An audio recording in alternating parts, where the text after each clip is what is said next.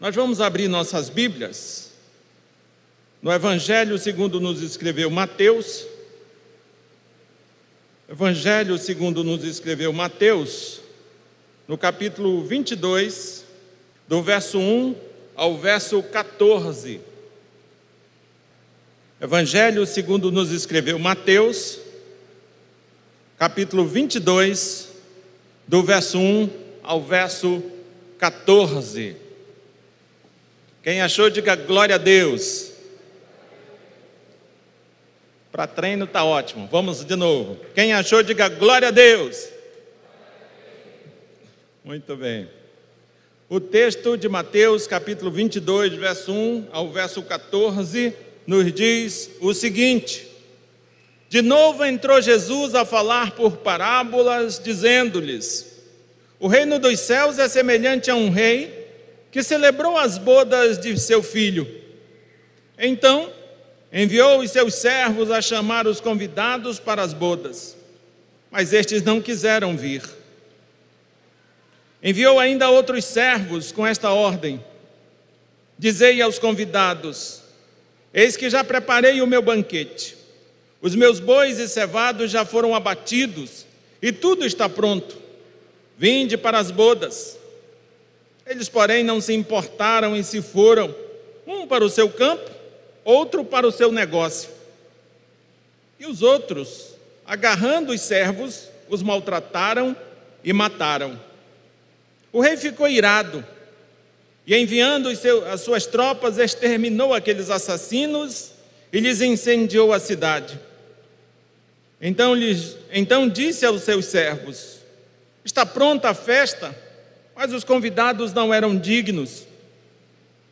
E depois para as encruzilhadas dos caminhos, e convidai para todas, e convidai para as bodas a quantos encontrardes. E saindo aqueles servos pelas estradas, reuniram todos os que encontraram, maus e bons, e a sala do banquete ficou repleta de convidados. Entrando, porém, o rei, para ver o que estavam, os que estavam à mesa, notou ali um homem que não trazia veste nupcial e perguntou-lhe: Amigo, como entraste aqui sem veste nupcial? E ele emudeceu. Então ordenou o rei aos seus serventes: amarrai-o de pés e mãos e lançai-o para fora, nas trevas. Ali haverá choro e ranger de dentes, porque muitos são chamados, mas poucos escolhidos. Oremos ao nosso Deus.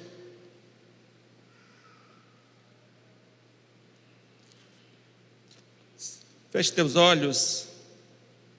E eu creio que você veio para esse lugar prestar a Deus o culto.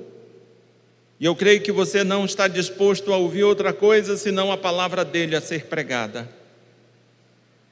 Meu Deus e meu Pai, tem compaixão de mim.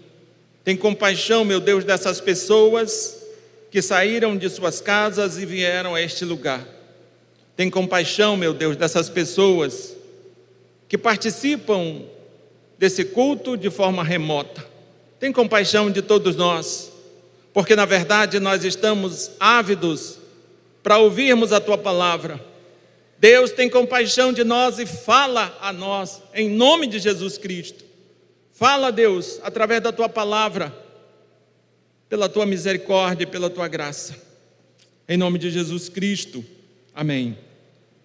Eu quero olhar para esse texto e quero te dizer uma coisa que eu creio que está bem saltando aos nossos olhos: o convite ao reino dos céus. Mas antes de falar sobre o convite rei, ao reino dos céus, talvez você entenda, ou você perceba, que esse convite ele é rejeitado. Alguns ouvem esse convite e o rejeitam. E eu me sinto na necessidade de falar um pouco ou começar essa palavra introduzindo com, uma, com esclarecimento sobre a soberania de Deus e a responsabilidade humana. Augusto Nicodemos, reverendo Augusto Nicodemos, quando ele fala da soberania de Deus e da responsabilidade humana, ele faz um paralelo, ele faz um, ele traz uma simbologia de uma linha de trem. Ele diz que uma linha de trem é composta, logicamente, por dois segmentos de trilhos.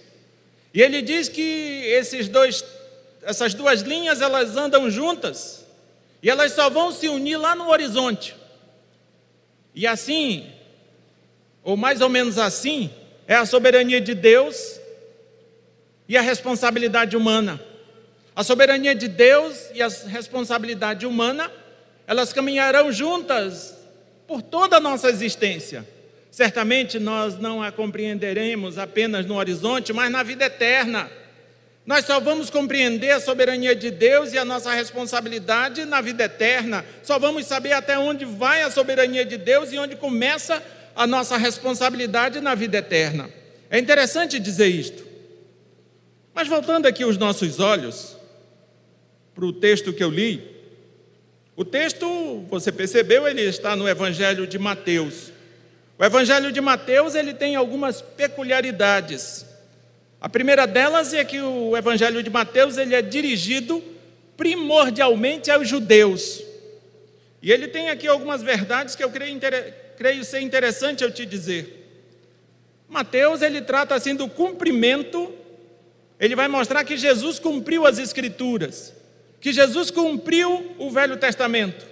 Ele também vai afirmar que Jesus é o rei, é o rei prometido, que Jesus é o Messias.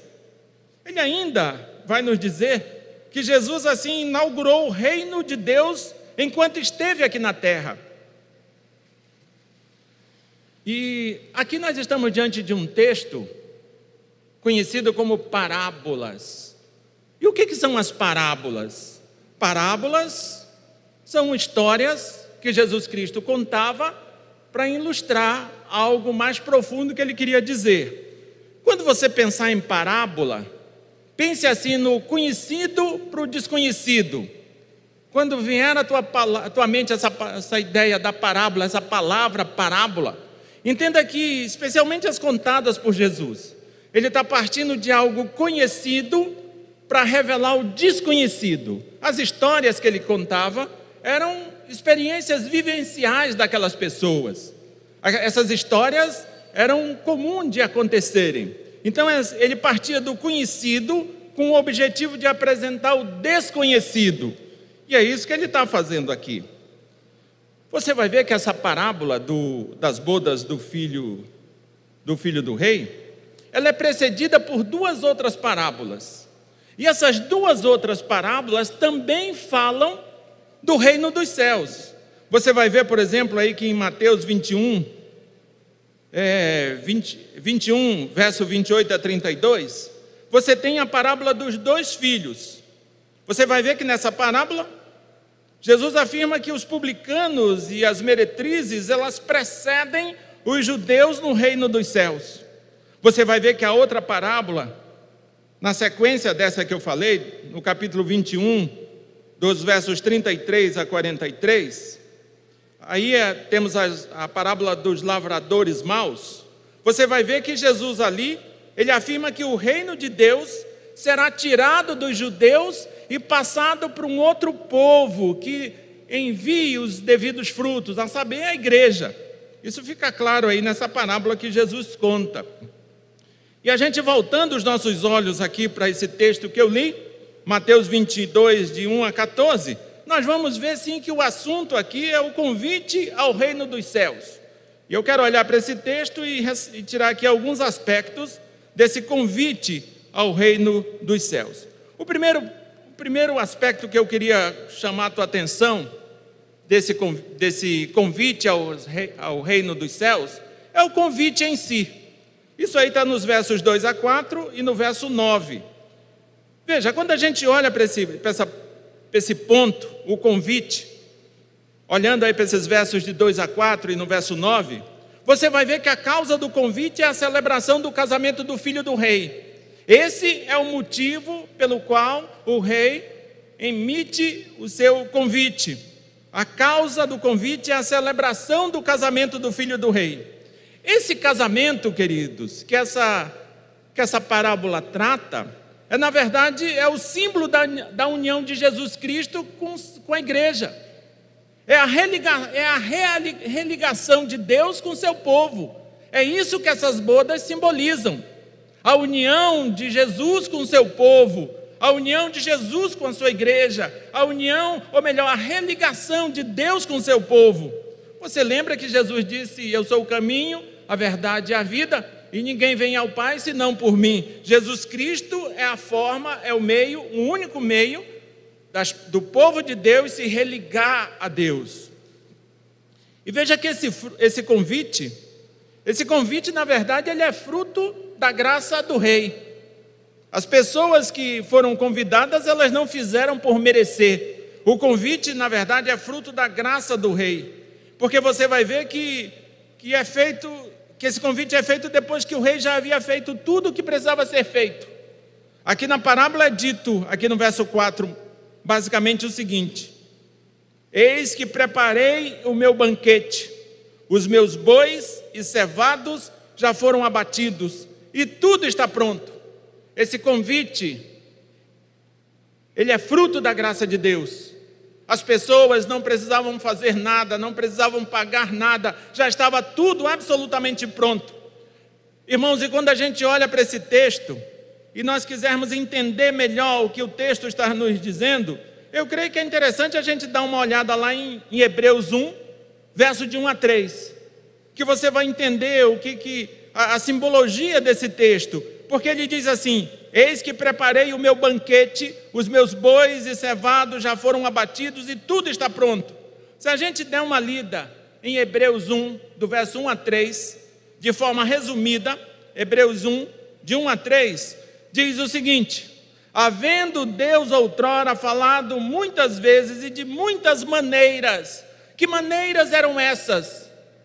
Aqueles animais que morreram no Velho Testamento, aqueles bois, aqueles cevados, aqueles cordeiros que morreram no Velho Testamento, eram maneiras pelas quais Deus anunciava Cristo, Deus se comunicava com o seu povo. É por isso que Hebreus diz assim: havendo Deus outrora falado muitas vezes e de muitas maneiras aos pais, pelos profetas, nestes últimos dias, nos falou pelo Filho, que é o resplendor da glória e a expressão exata do seu ser.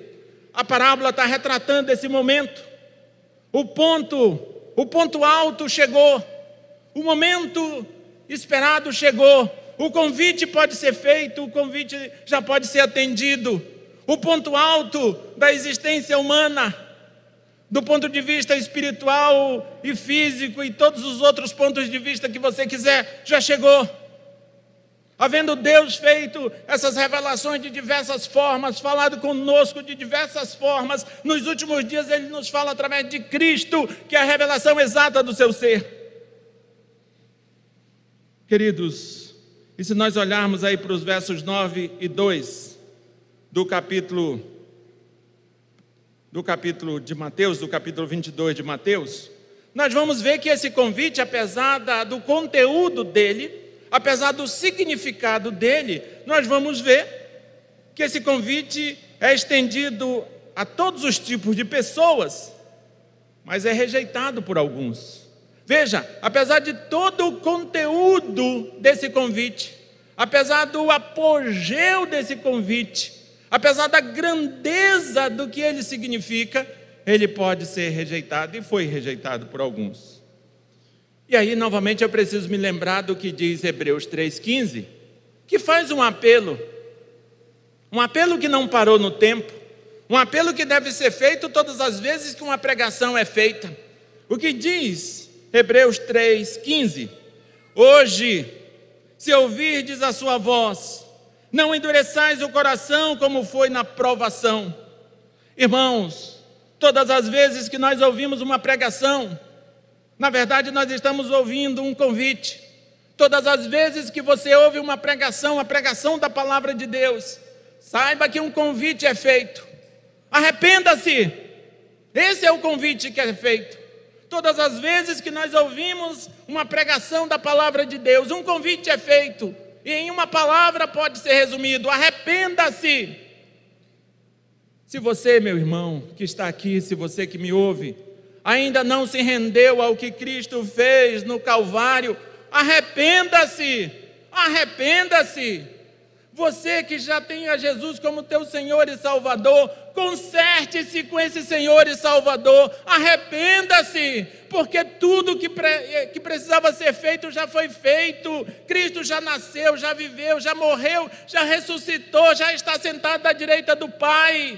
Arrependa-se, não há mais impedimento, não há mais o que esperar.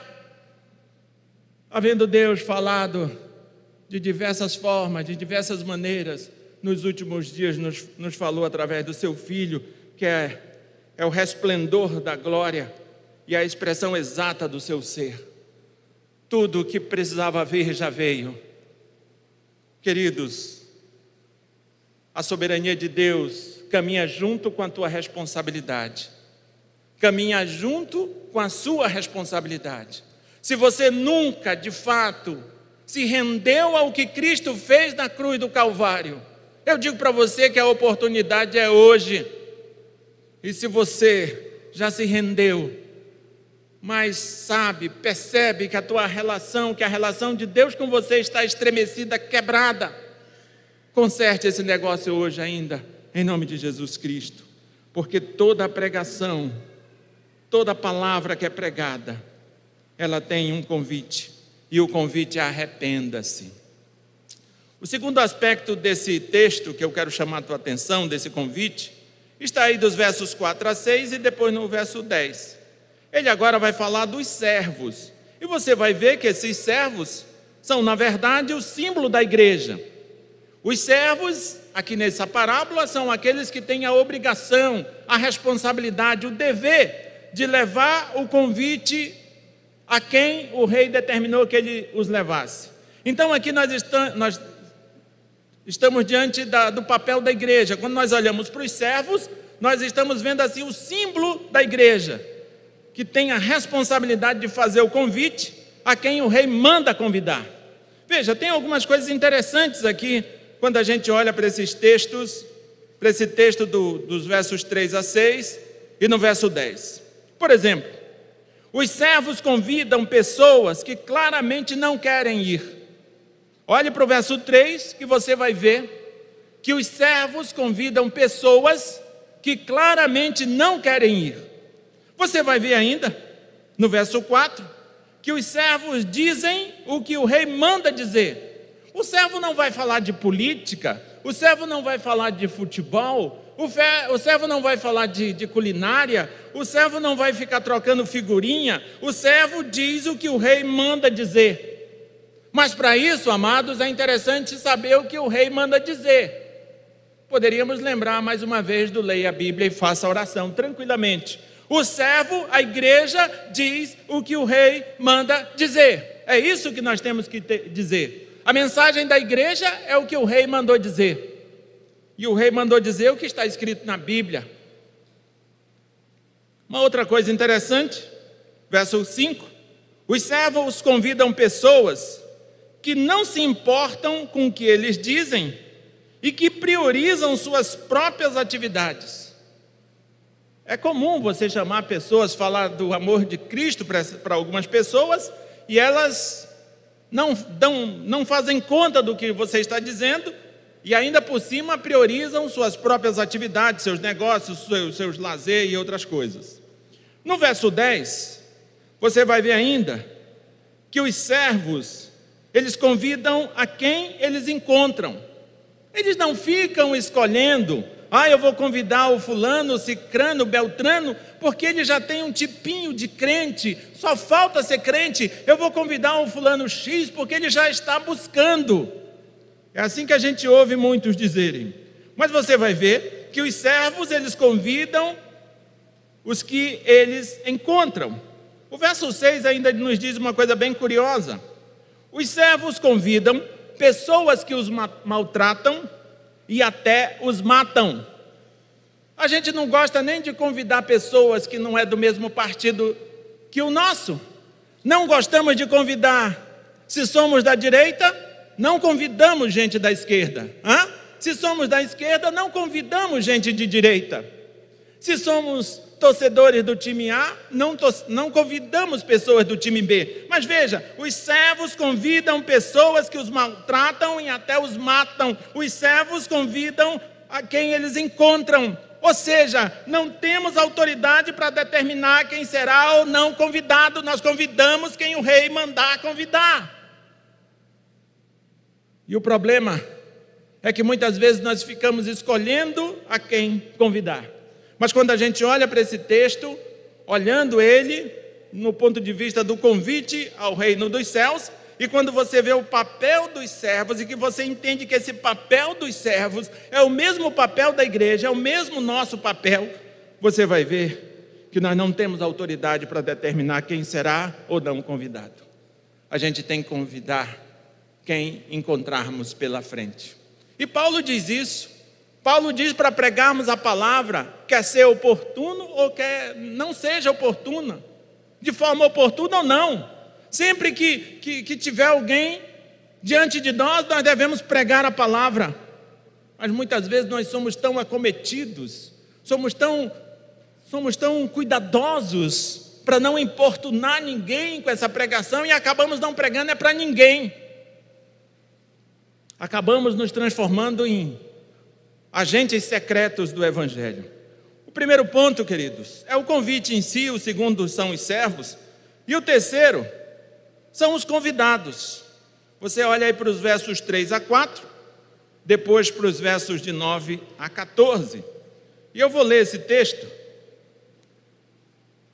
Veja, os versos de 3 a 4, assim, de uma forma mais resumida.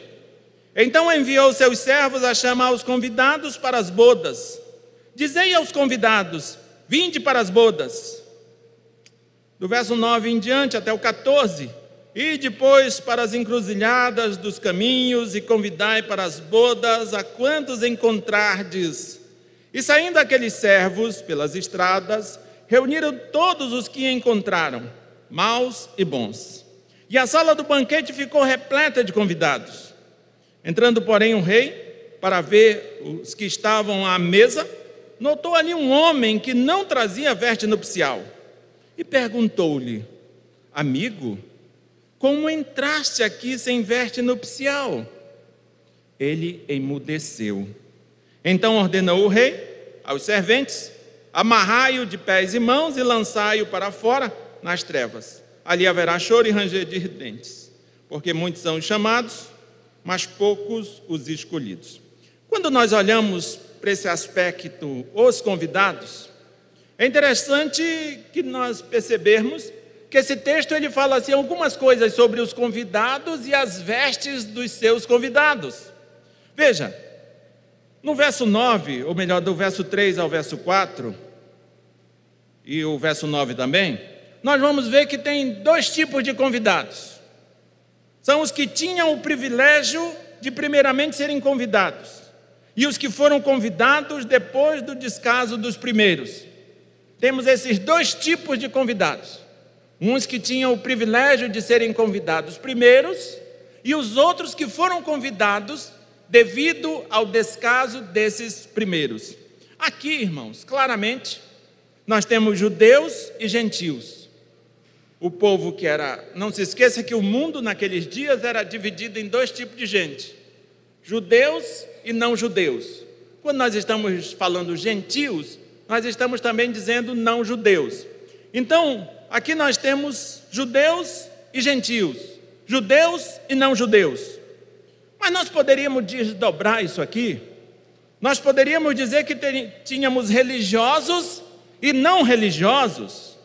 Nós poderíamos dizer ainda que temos aqui pessoas pertencentes aos círculos de conhecimento dos crentes e pessoas que não pertencem a esses círculos.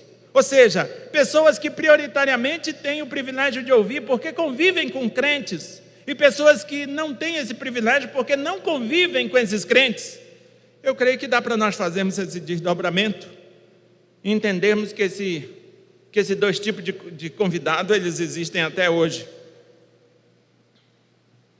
Uma outra coisa bem interessante que diz aqui dos versos 11 a 14 é que o fato de alguém ser convidado, o fato de alguém ter recebido o convite, para o reino dos céus não lhe garante inclusão. O fato de alguém ter recebido o convite para o reino dos céus não lhe garante a inclusão. É necessário vestir a veste nupcial. Que, que a gente poderia dizer com isso, hein, irmãos? Aquilo que você já sabe. Não basta estar na igreja, tem que ter Jesus Cristo como seu Senhor e Salvador. Muitas vezes a gente ouve as pessoas dizer: não, o fulano estava na igreja. O fulano estava na igreja. Está na igreja, qualquer um dá conta de estar. A ideia aqui não é simplesmente estar na igreja, mas a ideia aqui é ter Jesus Cristo como seu Senhor e Salvador. E isso fica claro nesse texto. Não basta apenas ser convidado, precisa ter a veste nupcial. E quando a gente olha, por exemplo, para Gálatas 3, 27, nós vamos ver que esse vestuário, essa veste nupcial, é o próprio Cristo. E quando nós estamos dizendo que essa veste nupcial é o próprio Cristo, eu preciso te dizer que estar revestido de Cristo implica em duas ideias. Implica em a justiça de Cristo me vestir, implica em eu estar vestido com a, com a justiça de Cristo. Sem a justiça de Cristo eu estou pelado, eu estou nu, eu não posso sair de casa, eu não posso fazer nada. Estar revestido de Cristo é estar vestido com a justiça de Cristo. Só daremos conta de pensar, de agir, de fazer qualquer outra coisa se estivermos vestidos com a justiça de Cristo. A outra ideia, estar vestido, essa veste nupcial, é também o fato de sermos novas criaturas, de termos um novo comportamento, uma, uma nova atitude. Irmãos, e talvez a pergunta que fique, talvez a pergunta que fique é: quem são os escolhidos? Porque eu estou te dizendo que não basta apenas receber o convite, tem que ser escolhido. Talvez a pergunta que, a pergunta que fica no teu coração é essa: quem são os escolhidos? Mas eu quero te dar um conselho. Talvez não devêssemos perguntar quem são os escolhidos. Talvez devêssemos perguntar como age os que não foram escolhidos. Até mesmo porque o texto responde. Você vai ver como age os que não foram escolhidos. Veja, olhe, volte teus olhos para o texto que você vai ver, para todo o texto. Você vai ver que eles claramente não quiseram atender o convite do rei. Esses que não foram escolhidos, claramente eles não quiseram atender ao convite do rei. Você vai ver também que eles foram indiferentes ao convite do rei. Você vai ver também que eles, preferindo os seus campos e os seus negócios, for, é, foram hostis e maltrataram e até mataram os que traziam o convite do rei. Você vai ver também que eles emudeceram. Aqui está no singular, emudeceu. Mas, para organizar o som do meu texto aqui, eu botei emudeceram. E o que é emudecer? Emudecer é se calar. Emudecer também é não confessar. Emudecer é não crer na misericórdia do rei. O rei vem até ele, vê que ele está sem veste nupcial e pergunta a ele, amigo, como entraste aqui sem a veste nupcial? E o texto diz que ele emudeceu. Emudecer é não confessar. Emudecer é saber do seu pecado e se calar e não confessar e não crer na misericórdia do rei. Queridos, às vezes nós estamos na igreja, às vezes nós somos até convidados para participar do banquete, e às vezes nós temos certeza que o nosso rei está ali, porque a Bíblia diz que todas as vezes que nós nos reunimos em um nome dele, ali ele está. E, e, e, e ele vem até nós e nós emudecemos. Emudecer nesse contexto aqui é não confessar é não dizer a Deus quem realmente somos. Para nós refletirmos e praticarmos, eu quero te lembrar que o, o convite do reino, o convite ao reino dos céus, é um ato de graça e de misericórdia de Deus. Não é outra coisa. Não somos convidados porque merecemos Somos convidados porque Deus é gracioso e misericordioso. E todas as vezes que Ele nos convida, na verdade, Ele está nos dando mais uma oportunidade. O nosso problema é que somos peritos em empurrar oportunidades com a barriga. O convite ao reino dos céus é um ato de graça e misericórdia. E o texto de Hebreus, que ele também se reporta aos Salmos 95, ele diz: Hoje, se ouvir a voz de Deus, não endureça seu coração. Irmãos, você é um convidado do rei? Ou você é o convidado de alguma pessoa? Quem foi que te convidou? Se você tem certeza que foi o próprio Deus que te convidou, entenda o seguinte: não basta apenas vir, tem que estar com a veste nupcial, tem que ter Jesus Cristo como seu Senhor e Salvador, tem que se render ao que Cristo fez. Quando nós nos rendemos ao que Cristo fez, também de forma implícita estamos reconhecendo quem de fato somos, pecadores. E é por isso que nos rendemos ao que Cristo fez. Ai, outra pergunta que eu creio que nós poderíamos fazer. Que importância eu dou ao que é importante para Deus, hein? Que importância você dá àquilo que você sabe que é importante para Deus? A ressurreição de Cristo é o que há de mais importante para a nossa fé. Não dá para participar, meu querido e minha querida, do banquete do meu jeito. Não dá. Ah, eu vou participar, mas é do meu jeito eu vou participar, mas é da forma que eu escolher. Não dá para participar do banquete do meu jeito. Tem que ser do jeito do rei. Se não for do jeito do rei, não participa, apenas faz de conta que participa. Hoje ninguém amarra ninguém joga fora. Não fazemos isso. Não se faz isso. Mas tenha certeza que se você tenta participar do banquete do teu jeito, desprezando o jeito que você sabe ser de Deus, na verdade, do ponto de vista espiritual, você não participa, é apenas externo.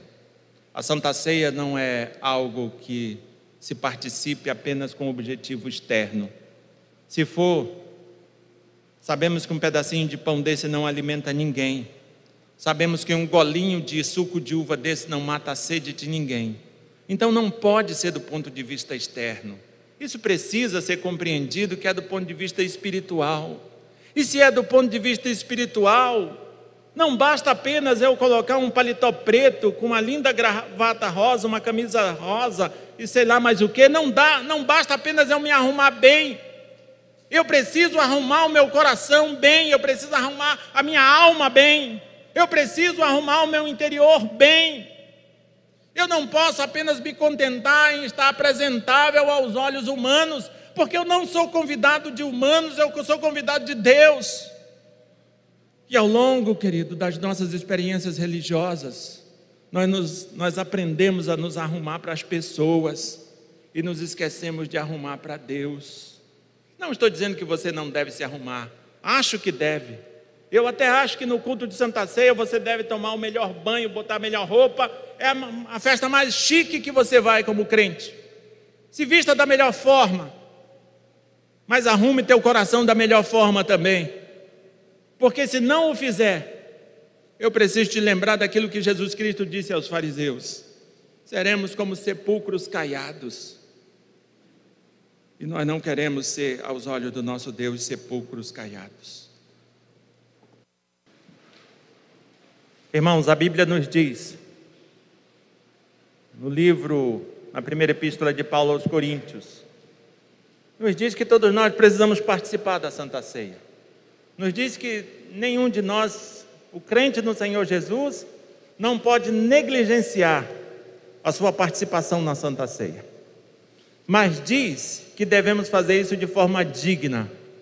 E quando ele está falando para fazermos isso de forma digna, precisamos lembrar sim da veste nupcial. Precisamos sim entender que Ele está falando para nós nos revestirmos de Cristo, para nos vestirmos com a justiça de Cristo. E tudo quanto na nossa vida não está compatível com a justiça de Cristo, seja retirada em nome de Jesus Cristo. Amém? Amém, irmãos?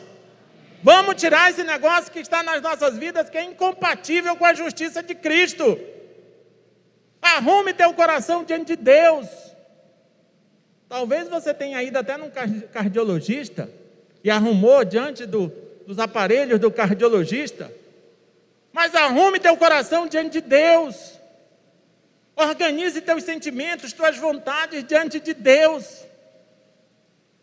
Por que, que eu falo isso? Porque a Bíblia diz para nós não participarmos dessa mesa de forma indigna.